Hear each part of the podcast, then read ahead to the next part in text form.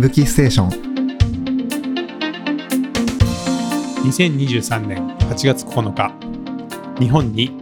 新しいロングトレイルのレースが誕生しました。その名前は STS セイクリッドトライサミッツエンデュランスレースと言います。白山御嶽富士山の3つの山霊山をつないで日本海から太平洋へ450キロのコースを進むレースです。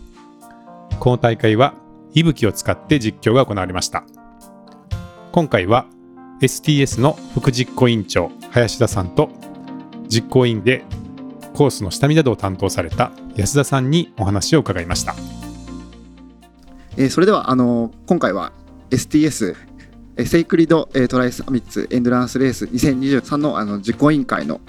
方々にお話を伺っていきたいと思います。えー、今回は、えー、安田さんと林田さんにお越しいただきました。お二人どうぞよろしくお願いいたします。よろしくお願いします。はい。がそもそもこの、まあ、STS どういった大会だったのかっていうのをご説明いただいてもいいでしょうか？はい。えー、この STS なんですけども、はい、えー、まあ、この企画をあの思いついたのが、はい、えー、まあ、このえーまあ、日本にはあのいろんな 三霊山ですとかそういったあの郷土の文化に根付いた山々がたくさんあるんですけどもその中でもとりわけ、えー、この白山、御嶽、富士山、あとはあの立山、こちらの、えー、4つの霊山というのはもう日本有数の霊山として、えー、ものすごく長い歴史を持っておりまして、えー、こちらを舞台に何かできればいいなというのをぼんやりと、えー、ちょっと以前から考えていたんですけども、うん。今回ちょっとあのな、ちょっと木村君と一緒に何かやろうということになりまして、そのうちあの白山とあの御嶽と富士山。こちらの、えー、三山を、えー、結んだ場合にあの日本海から太平洋まで一直線でつながるっていうことを僕の方で発見いたしまして。でそのその点をと木村君の方に提案しましたところあのちょっと面白いからぜひやろうという話になってそこから詳細なコース作りという形であのレースのあの全体像がだんだんできてきたという流れになります。なるほど今回のイベントはあのー、まあ、経緯としてはその、ね、三霊山が一直線につながるっていうところから始まったっていうことだったんですけど、はい、これはあの一応こうなんかレースなんですかね？これはそうですねレースとしてあのかあのやっておりましたね。うんまあ、このコースを一番最初にこう踏破するのは誰だっていうようなところで、まあ、トランスジャパンみたいな形でこう競っていくっていうようなコンセプトなんですかね。はい。あの、うん、あくまで体裁はレースなんですけども、まああのまあ、そもそもこのこれを完走できる人が果たしているのかっていう部分もあったのでもうそこはもう本当レースレースではなくて、あのそこまでも命を懸けるレースではありませんよっていうことをあのずっと深く言い続けてあの本当なんだろう自分へのっていう形で皆さんには参加していただいておりました。なるほど。ね、トランスジャパンのご経験者の方も多いと思うんですけど、はい、なんかその TJR に対するこう特徴といいますか、なんか違いみたいなことは逆にコンセプトとしてはあったりするんでしょうか？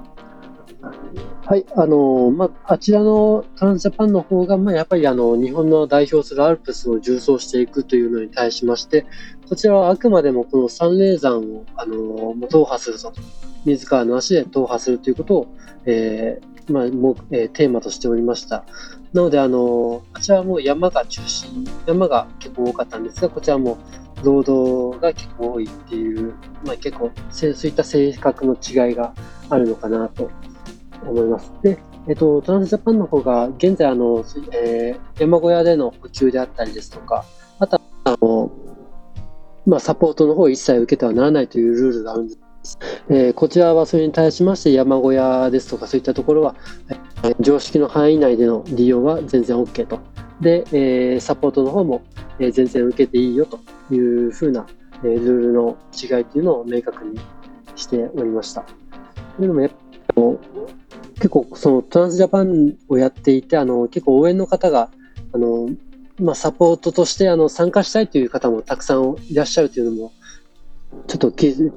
ょっと、えー、感じていた部分もありましてあの、本当応援の方も選手もみんなで一緒に楽しもうっていう大会を今回目指して、えー、そういったルール作りにさせていただきました。なるほど。じゃあいろんな方がまあ大会に関わることがちょっとできるっていう開かれているところがあるってことですね。そうですね。はい。うん、あとあのちょっとコース的なところなんですけど、その TJR の場合は、まああの、はい、チェックポイントが何個もあって、はい、まあそれを通っていれば、その間は自由っていう形だと思うんですけど、はい、この STS の場合っていうのはどういうふうなルールになってたんでしょうか？一応、チェックポイントも今回、計12箇所、えー、用意、えー、スタートとゴール含めて12箇所、あ13箇所用意なんですけども、えー、その間は、あの結構山と山との間が多いっていうのもあって、そこはもう本当、Google マップとかであの調べたら、大体最最え？最短距離をあのちょっと一回、えー、通るような形で設定しておりますので、えー、基本そのルートに沿って行っていただくっていうのを、えー、原則としておりました。っていうのも、あの、かなりあの、補給とかがシビアになっている、えー、パートもございましたので、そこはあの、その、補給ができる箇所を下調べした上で、そこを通るようにというような、えーえー、狙いがあって、そういうふうに、えー、ルールの方をさせていただきました。なるほど。じゃあ、あの、チェックポイントの間は一応自由だけど、まあ、実質はそのコースを行くのが、まあ、唯一の選択肢になるっていうような、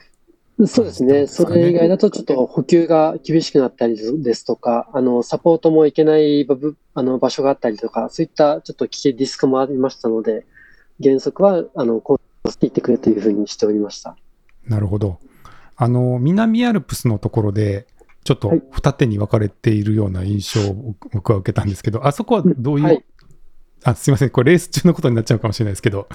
いやいやあれはどういう、どういうことだったんですかね？はい。はですね、基本的にはもう、えー、中央を越えた後は南を越えるっていうのが、まあ、正式なコースではあるんですけども、あのー、まあ、今回の目的が、この、えー、白山、御嶽や富士山の3つを通るっていうのを大きなコンセプトとしておりますので、あの、まあ、もし迂回できるんだったら、あのそちらの方が安全だと選手が判断したのでもうそちらを優先しても構わないというふうに、あの、その場で判断をいたしまして、あの、そちらの迂回コースっていうのも、えー、もう本当現場で判断をさせていただきました。で、あとはあの、選手の体力面っていう部分もありましたので、その辺も踏まえて、あの、まあ、選手の判断をするというふうにしておりました。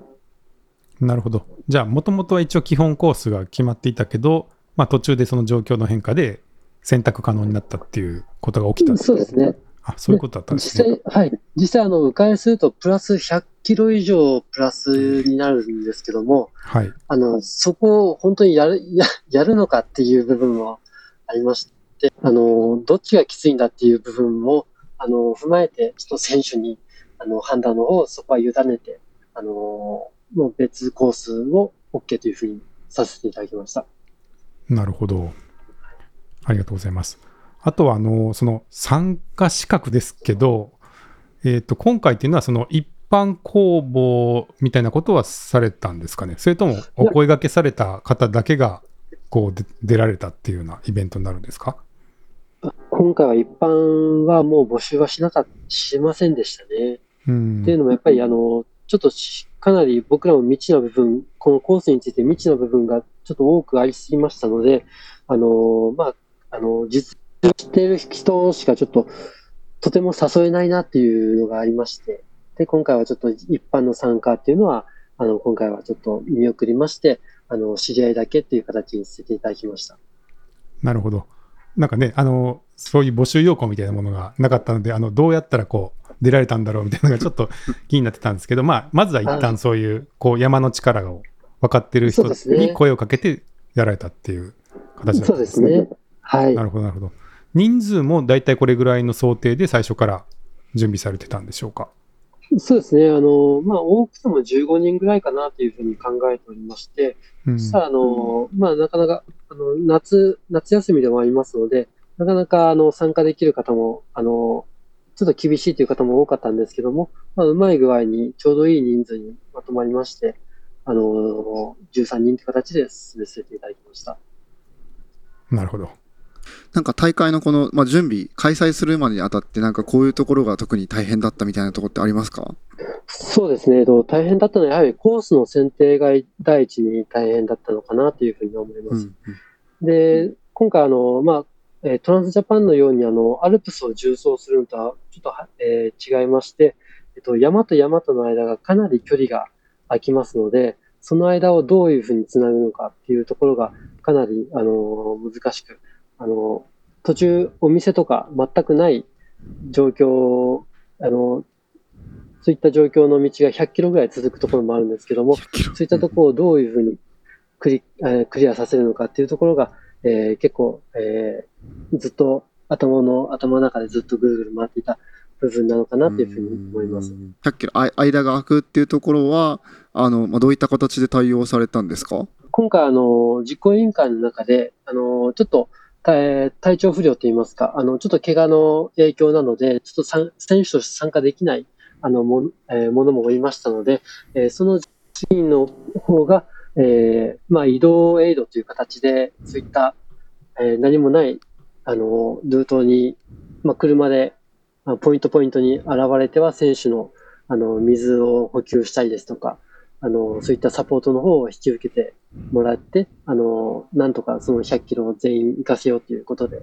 あの動いていただきました。なるほど、なるほど。あとは、あの、その大会の直前になるんですけども、ちょっと僕らも最初は、あの、エイド自体もなしにというつもりだったんですが、あまりにちょっと、あの、まあ、この夏の暑さと、この距離っていうことを考えまして、あの、急遽、あの、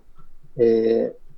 普通の施設エイド、あの、もう応援の方の施設エイドも全然 OK というふうに、あの、途中で切り替えまして、その辺えー、各 SNS などでアナウンスの方をさせていただきました。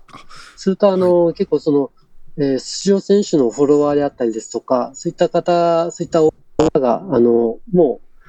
う、あの、自主的に自主エイドの方を出してくださりまして、その辺でかなり、あの、選手の方、え助けられ、助けていただくことができました。そうだったんですね。もうそこはもう、はい、はい、もうこちらからお願いするのではなくて、もう本当もう、あの、ただ、エイド OK ということにして、あの、かなりのたくさんの方がエイドを出してくださって、もう本当それはすごいなっていうふうに今回思いました。すごいですね。ちなみにそのレースが始まって、まあ、序盤のレース展開というか、あの最初の方は、あのまあ、お二人もちょっと走られていたと思うんですけれども、あのどういった形だったんでしょうか？はいか,、えー、かなりあの気温がその高くあのあの、ちょっと想像以上といいますか、あの、この企画を上げたのが、あの、冬だったんですよ。はい、なので、あの、まさか、暑くなるとは誰も思わなくて。で、しかもあの、冬で、あの、トランスジャパンが深夜の0時、あの、スタートじゃないですか。で、それであの、はい、その深夜0時スタートというのはかなりあの、バイオリズム的にかなりきつい部分がありまして、で、それであの、今回あの、お昼の12時にスタートしたんですけども、まさかこれが、あの、こんなにきついとはっていう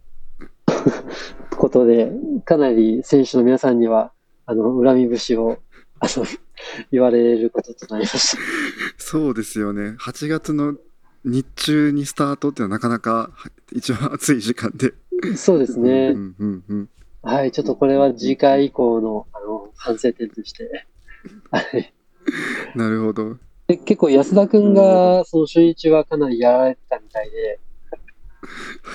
でその辺安田さんどどれぐらいやられてました？あそうですね。もう多分スタートの時点で35度とか、もう37度とか、多分もう体感で言うと40度近くありまして、で、最初の、その神社ですね。白山の神社の白姫神社ですかね。白姫神社ですよね。まで20キロぐらいあるんですけども、そこまではみんなで歩くっていうような、あの、形でみんなで歩いてたんですけど、もうその時点で、もう汗が止まらず、靴の中ももう汗でぐちょぐちょで、で、スタートしてもう20キロぐらいで、もう僕は足に豆を作ってしまいまして、でも、あの、足裏ももう真っ白で、でも実行委員長の木村さんに、あの、うん、お前何してんのって言われまして、もう大丈夫とか言って 言われて、その後も、ちょ僕はもうその後脱水症状になって、40キロでも僕はもうリタイアしようか迷うぐらい疲弊しきってましたね。はい、なんかスタート後の写真を拝見すると、なんかね、日傘を差してる選手が何名もいらっしゃって、こんなレース見たことないなっていう感じでしたけど。そうですね、日傘はこれはもうマストアイテムだな。多分これからの季節、これからの来年以降の夏は、多分夏以降の大会は日傘が綺麗じゃないかなと、今回思いました。うん。本当に、もう日傘を差しながら、あの、日中道路を歩いてるともう本当に何をしてる人なのかもよくわからないような、もう、ような感じで車の中から見られるような視線を浴びてましたね。ちなみにレース展開としては、まあ、どなたがで序盤の段階では、まあ、早かったりとか、そういうのは何かありましたでしょうか？はい、えー、そこの白山、あえー、まあ、その最初の白山姫神社を越えま、越えたところで、あのー、あのー、今回のあの、まあ、注目選手のポール選手が、あの、かなりそこで、あの、飛び出しまして、あの、そこからかなりトップを独走していたのかなというふうに思います。で、それにつ、それに続くように、あの、牧野選手が、あの、ポール選手を追うように続きまして、もうそのポジションがずっと後半まで続くの、続いていくかな、いったかなというふうに思います。うん、安田さんは、はい、あの、その豆ができてしまって、はい。はい、あの、まあ、かなり脱水もひどかったってことだったんですけど、その40キロ以降とか、そういうところは持ち直しをされたんですか？ああ、いえいえ、もう全く持ち直し聞かずですね。もう多分、僕は、僕の個人的なレース展開で言うと、あの、もう僕がもう単独、独走状態の最下位で、もうあの40キロ時点でちょっと大休憩をさせていただいて、で、皆さんやっぱり白山を序盤、夜、夜間、深夜に頂上に着くような計画で皆さんやっておられたんですけど、もう僕が着いたのはもう次の日の早朝も過ぎぐらいの9時ぐらいに着くっていうようなもう全くかなり予定とは違うような展開でした。ちなみにですけど、はい、あの、はい、まあ、今回のいぶきの方では表示されてなかったかもしれないですけど、その今田さん、女性の選手が一人いらっしゃったと思うんですけど、はい、今田さんってのはどのあたりにいらっしゃったんですかね？今田さんは、えー、白山まで白山までとりあえずパー,、えーと、パート参加という形で参加されてまして、で、その後また、あの、中央からまた復帰されるというようなお話だったんですけども、あの、白山までは、えー、僕ら3パックの後ろあたりにいらっしゃいました。で、最初のロードでは、あの、まあ、一緒に行動しておりまして、あの、5位とか6位ぐらい、結構、あの、上位の方で、あの、動いていらっしゃいました。かなり、あの、はい、新越の女王でもありますので、かなり、あの、実力は、はい、あられましたね。なるほど。さすがですね。はい、で、じゃあ、部分参加だったんで、その地図には出てなかったっていうことなんですかね？そうですね。今回、フル参加の方だけ、いぶきのを、あの、持っていただきました。うん。なるほど。ポール選手はもう落ちずにそのままずっと独走状態でどんどん走ら走られていったんですか？なんかずっと走ってたみたいで、あのもともと、あの、僕、よく、僕が誘った、あの選手なんですけども、あのはい、あの全然走るの苦手だよっていうふうに言ってたんですけども、今回、あの、もう、ポール、ポール君自身も驚くぐらいロードが走れたみたいで、あのすごい俺頑張ってるよっていうふうに言ってて、すごいロードもずっと走ってたみたいです。おおすごいですね。ちなみに、ポール選手ってのはどういう方だったんでしょうか？はい、あのー、まあ、今、あの、長野県の小谷村に住んでいる、あの、アメリカ出身の、あの、選手なんですけども、えー、まあ、こういったロングトレイルが大好きで、よくあの山に行ったりとかしておりまして、でトランスジャパンもあの目指しておりまして、あのその中で僕も知り合いまして、あのよくそれから一緒にあの山に行ったりとかしているという中なんですけども、あのもう本当山でのスピードがとても速くて、あの結構国内でもあの有数のあの下りの速さだと僕は思っております。でで、ただ、あの、結構、ロードの、あの、練習がなかなか、まあ、雪深い部分、とこに住んでるっていうものも、こともあって、なかなかロードの練習ができないよというふうに嘆いてもありまして、その辺で、あの、ちょっと苦労はしているみたいなんですけども、あの、もう一年中山にこもっているというような、あの、すごい選手ですね。なるほど。じゃあ、日本にいらっしゃる、まあ、外国人の方っていうことなんですね。そうですね。もう日本であのご結婚もされて、あのずっと日本に住んでらっしゃいます。そうなると、はい、あの中盤以降は、あのまた牧野さんとポールさんがお二人抜け出した形で、また後続がどんどん続いていくようなレース展開だったっていう感じですかね。そうですね。まあ、ちょっと後半の方どんどんお伺いしていきたいんですけれどもあの、まあ、ポールさんと,、えー、と牧野さんが抜け出されている状態からあの後半になるにつれ何かレースはあの動いていくところはあったんでしょうか？はい、えー、後半、まあ、中央を越えたあたりから、えー、結構、えー、離脱者が多くなりまして、えーとまあ、中央を越える前、えー、御嶽の手前であのまた一人の方をされました。で、その他の選手は、その他のフルフル参加の選手は、えー、順調に御嶽も超えて、えー、中央の方に進んでいったんですけども、えー、ちょっとかなり、えー、かなり中央で、かなり、えー、体力がれる方々が多くなりまして、えー、中央を超えた時点で、えー、ほとんどの、えー、上位の4人を4人以外の選手が全て離脱という形になってしまいました。そこにはあの僕も安田君も含まれてるんですけどなるほど。じゃあちなみに残られたのが、ポールさん、牧野さん、あとは海瀬さんですね。あとは、はい、海瀬さんと、で、実行委員長の木村さんの4人ですね。はい、4名の方が残られて、そうですね。うんうん、で、海瀬さんもかなり、あの、ちょっとリタイア寸前まで、あの、行って、行っていらっしゃったんですけども、あのー、ちょっと一回、そう、中央を超えた時点で、あのー、もうちょっとやめたいなっていうようなこともおっしゃってたんですが、一回ちょっとね、一回寝てから考えようっていうことで引き止めまして、あのー、そこで一回休んでいただいて、で、ちょっとこれから今の自分の体力と、これからのコースを考えた、考えた上で、あの南を迂回するというコースを選択されて、で、それももう OK だって、OK ですよということで、あの、ちょっと承諾しまして、えー、そのまま続行という形とさせていただきました。なるほど。そこであの先ほどのその南を迂回するその100キロ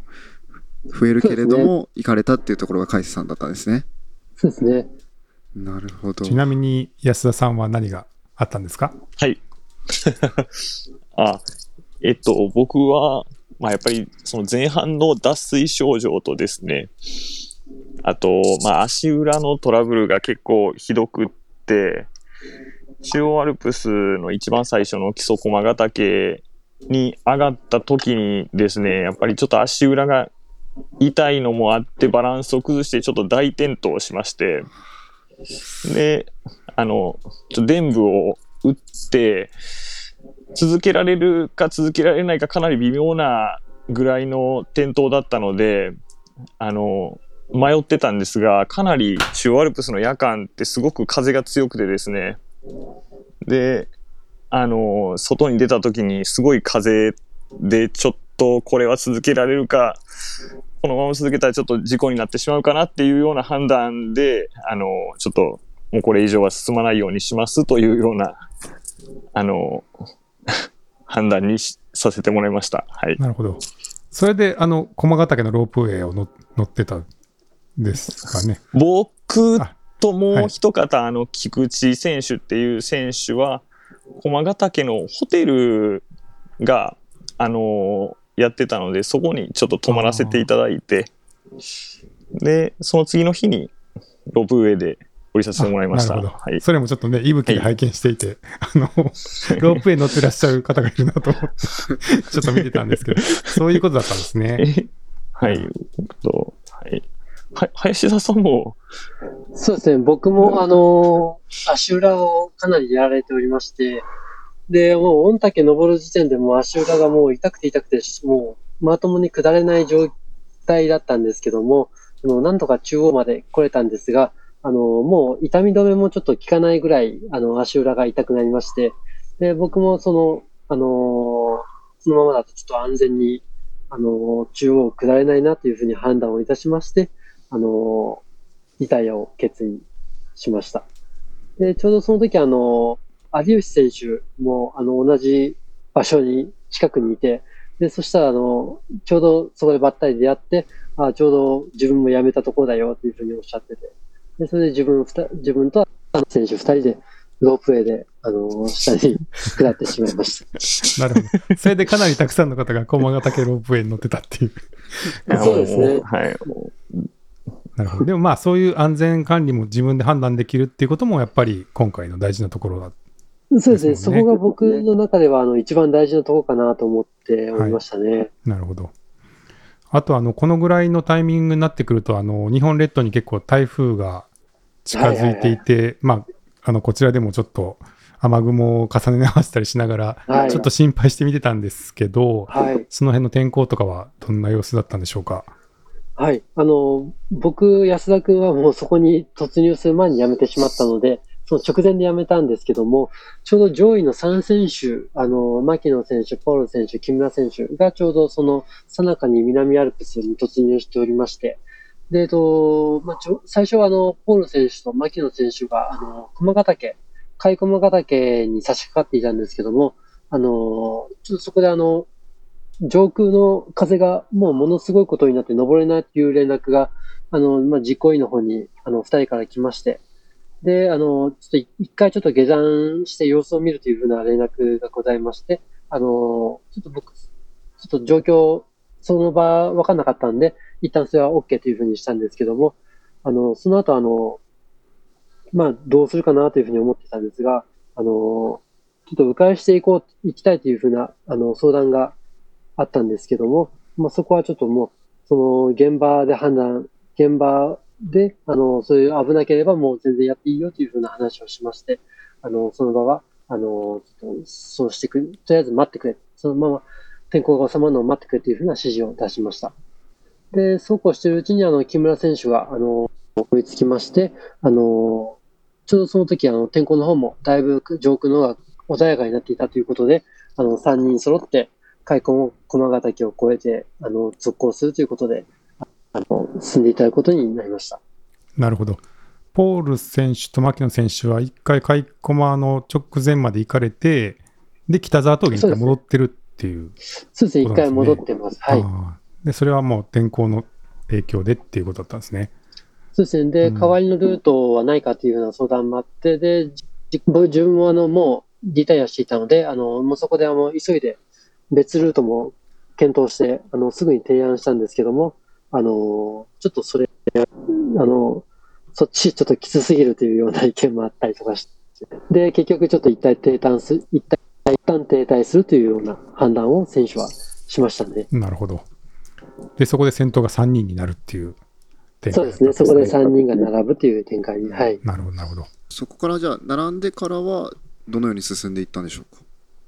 はい、えー並んで開駒ヶ岳を3人で下っていたようなんですが、あの、途中であの、ポール選手のペースが、えーかなり落ちてきたみたいでして、あの、うんうん。ちょっとそこで、あの、その、他2人が、なんか、えーも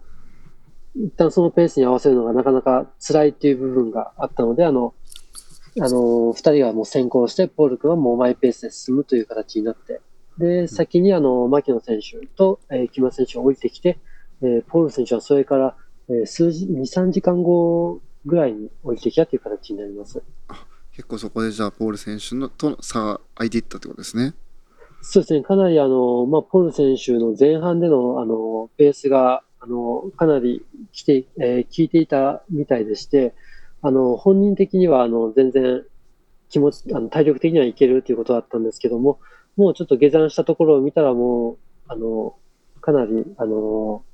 辛そうな表情でして、で、もうここでやめたいというような本人からの申告で、あの、開駒ヶ岳を下山したところで、えー、中断、えー、そこでストップ、えー、終了という形で、あのポール君は離脱していきました。あ、そうだったんですね。はい。では、その段階でも残りは 3, 3人になられたってことですかね。そうですね。迂回してる海瀬さん含めて3人がレースを続行しておりました。うん。なんか林田さん、富士山登ってませんでした？あ、あれはですね、はい、僕のダミーというか、あの、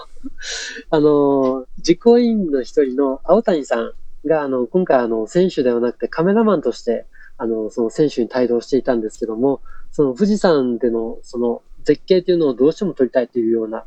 あの、その大会としても撮りたいという思いもございましたので、あの、僕の、あの、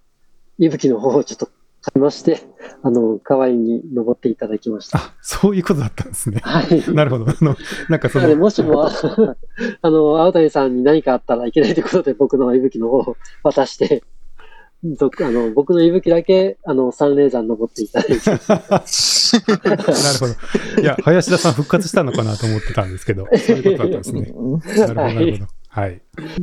気持ちは行きたかったんですけどね。はい。はい、あの、最後はあれですねゴール、ゴールの方には、じゃあ3人皆さん近づいていってると思うんですけれども、あの、最終的に、はい、あの、まあ、ゴールの、ゴールはどうなっていったかっていうところを教えていただいてもよろしいでしょうか。はい、えー、ちょっとゴールは、あの、実際僕ら、あの、その、えー、だいたい夕方ぐらいかなというふうに最初予想していたんですけども、あの、かなりそのトップの牧野選手のペースがなかなか落ちず、あのちょっと驚くほどのペースで、えー、箱根も超えてきまして、あの、実際には、えー、お昼過ぎ、えー、2時ぐらいだったかな、安田さん。はい。はい。2時ぐらいですね。はい。で、それぐらいにもう、あの、もう来てるぞっていうふうな声が上がりまして、あの、気づいたらもうゴール近くまで来てまして、あの、そのまま、あの、一番最初のゴールと、えー、完走者として、牧野選手がゴールいたしました。で、それに続いた、あの、3時間後なんですけども、あの、当初、あの、牧野選手とかなり差があったので、もっと引きというふうに思っていたんですが、あの、木村選手と、あの、それと合流したカイス選手が共に、えー、箱根の方を越えてまいりまして、えー、途中、ちょっとカイスさんのペースが落ちてしまって、木村君の方が先にゴールの方に近づいてきたんですけども、あのえー、牧野選手から数時間後、まだ明るい時間のうちに木村選手の方がゴール、えー、に飛び込んでまいりました。はい。4時、4時7分ですね。4時7分ですね。なるほど、なるほど。はい。で、そこでちょっと、あ、あのー、あの、そこでもう木村君終わるかなと思ったんですけども、そこでいきなりその木村選手いきなりキビスを返して、あのー、また、あの、逆走しだしまして、で、一度、はい、何かなっていうふうに、なんだなんだっていうふうに騒いだの、ちょっと、えー、騒然となったんですけども、あの、ちょっとその終盤まで一緒にいた海瀬選手と、あの、海瀬選手を置いてきてしまったので、あの、どうしても一緒にゴールしたいということで、あの、一旦また海瀬選手を迎えに行くという、ちょっと他のレースではちょっと聞いたことない、あの、展開の方、えー、が、展開が、あの、生まれてしまいまして。戻られたんですね。はい。はい。あ、じゃあ木村さんはゴールせずにこれ帰ってるんですか？海岸の近くに。一回、一回ゴールは。一回ゴールして、やった上で、あの、またカイスさんを迎えに、へまた、はい、逆走して行ってしまいましたね。すごいですね。なるほど。いやなるほど。じゃあ、最終的には、あのー、まあ、この第1回の STS で完走された方は、3人いらっしゃったってことになるんですかね。そうですね。もう3人も完走してくださ完走者が出て、もう、最初は本当、完走できる人いないんじゃないかと思っていたところに、3人も完走してくれて、本当良かったなと思ってます。いやー、すごいですね。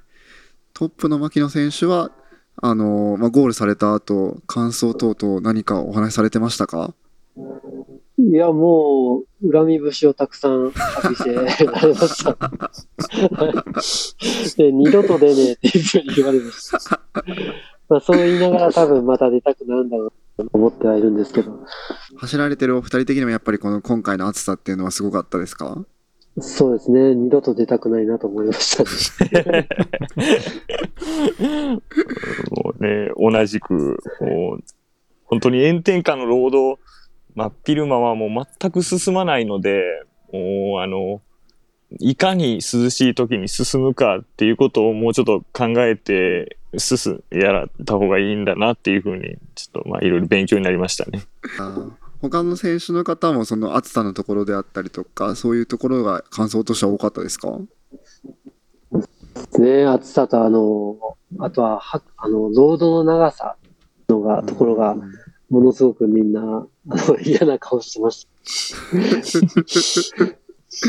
そうだったんですね。で、実際あの、この企画をやった、企画コースを作っている中で、あの、まあ、トランスジャパンと違って、あの、ロードが多い部分は、あの、距離が稼げるので、あの、実際もうちょっと楽かなっていうふうに甘く見てた部分が正直ありまして、で、あの、ただ実際やってみると、あの、山行くよりきついじゃねえかっていう、あの、結論。全然水場はないわ、日陰はないわで、あの、これはちょっと、あの、誤算だったねっていう話を してました。いや、そうなんですね。なんかおっしゃってる通りそのロードとかの方がちょっと距離稼げそうだなとは思いますけど、はい、実際はそうじゃなかったんですね。実際はあのその120キロのロードを行くのに24時間ぐらいかかかかってしまったりとかしてますので、あのしかもあのアップダウンがあのかなり激しくて、もう一つの一つの山を越えたぐらいロードだけであの稼げたりするので、あの累積標高が。かなりそこはちょっと、あの、舐めてたなと、実行委員会ながら思っています。で、あとあの、一番印象に残っているのが、あの、まあ、ゴールの小田原市に入ってからの、かなりあの、小田原のその、地元の方々が、あの、その、小田原をゴールにしてくださって、ありがとうございますというようなことをおっしゃってくださいまして、あの、これはもう、あの、レース以上のもの、レース以上のその、乾燥する以上のその収穫が今回あったなというふうに、あの、そういったお声を聞いて思いました。はい。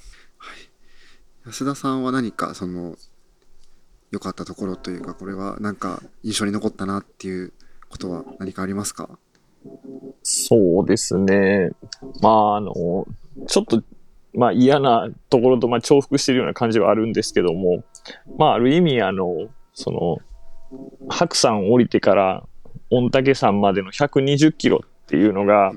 まあ多分こんなあの長距離レースで、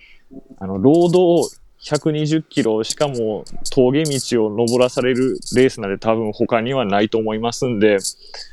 あの、これがある意味この SDS の特徴であり、まあ、きついところでもあるんですけど、いいところなのかなと。もう、あの、120キロが終わった時点で、もうかなりレース終わったなぐらいの疲労感があったので、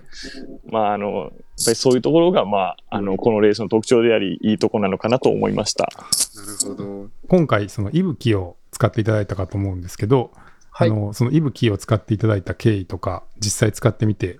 どうだったかっていうのをよろしければ教えてください。あの、息吹さんを、え導入させていただいた、まあ、経緯という経緯としては、やっぱりあの、選手の安全を第一に、あの、考えた場合に、この長距離の、あの、で、コース上で、やっぱりどこに選手がいるか把握できる、とても、あの、管理面で、あの、プラスになるなというふうに感じたから、というのが第一になります。で、あとは、あの、やっぱり、あの、まあ、それを見て、おあの、それを SNS 等で拡散によって、まあ、応援の方が来やすくしてや来やすくしたりですとか、まあ、それを見て観戦して楽しんでいただくっていうのが第二目的でございまして、今回、あの、導入の方を捨てていただきました。実際、あの、息吹を見て、あの、応援に来ましたっていうふうな、あの、応援の方もたくさんいらっしゃったりとかしまして、あの、本当、すごい、あの、大会としてはありがたい影響があったなというふうに思っております。結構あの、はい、走ってる途中でもやっぱりあの、息吹を見て、やっぱりそれを追いかけて来てくれることが多かったので、あの、本当に暗いロードの中、深夜にもかかわらず、あの、声かけていただいたりとかがあったので、本当に GPS 息吹があったおかげかなと思いましたね。元気になったので。うん、なんか、先週にもね、なんかそうやって元気が届いていたっていうのは嬉しいですね。いや、嬉しいですね。はい。あの先ほどのあの林田さんのお話にもあったんですけれどもあの今後のその開催であったりとか展望みたいなところについても少しお聞かせいただいてもいいですか？はい、えっ、ー、と今後次回についてなんですがあの、はい、とりあえず今のところあの開催する方向であの現在検討に入っております。で、あとはあのいろいろな問題例えば実行実行委員のあの数の問題とか、スタッフの問題ですとか、あとは施設映像に頼りっぱなしではいけないというような思いもございますので、その辺をどういうふうに解決していくのかこれから検討していく課題なのかなというふうに思っています。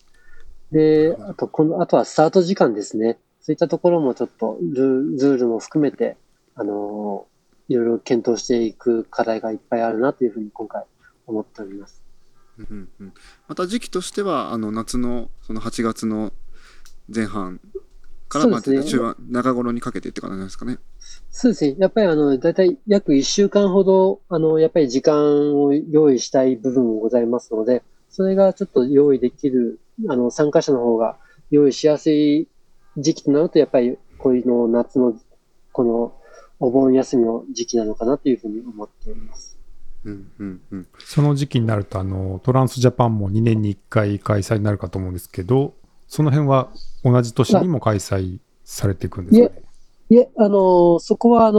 もう、トランスジャパンのある年は、あの、我々の開催はちょっとせずに、あの、その裏年で、あの、開催の方を企画しています。あ、なるほど。トランはい。トランスジャパンが開催されると、それ、あの、実際、あの、こちらに参加する選手も、あの、かなり厳しい、あの、人が集まらないっていう部分もあったりですとか、あとは山がかぶ、山がちょっと重なる部分もあったりとかして、あの、ちょっと、に、あの、ご迷惑かけるわけにもいかないなという思いもあるので、あの、そこはもう各年で、あの、やって続けれるなら続けていきたいなというふうに思っています。なるほど。ということは、トランスジャパンのない年の、まあ、あの、代わりのというか、代わりに目指せるような大会にこうなっていくという感じなんですかね。そうですね。実際、あの、来年、またトランスジャパンあるんですけども、まあ、そこには、あの、まあ、実行委員の中からも、まあ、安田選手含め、あの、参加を、あの、目指す方もいらっしゃいますので、あの、そこはもう、活さるようにしたいなというふうに思っています。なるほど。あとそのロードが思ったよりきつかったっていう話がありましたがそこはもう特徴としては残していって結構コースとしてはそのまま使っていくような感じなんですかね。そ、ね、こよよくも悪くもあのこの STS のあの特徴だと思いますので残しもう名物だとしてあの選手には挑んでいただきたい なるほど。はい。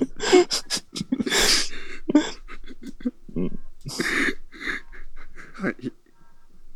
はい、えー、そうですね。では、次回は2025年になるんですかね。そうですね。今のところ2025年を目標にしています。はい。そうですね。あの、開催が、あの、今回お話を伺ってまたより一層楽しみになりました。あ、ありがとうございます。ありがとうございます。はい。あの、それではあの今回のインタビューは、はい、これで終わりにしたいなと思いますが、今回はあのインタビューを受けていただいて本当にありがとうございました。ありがとうございました。ありがとうございました。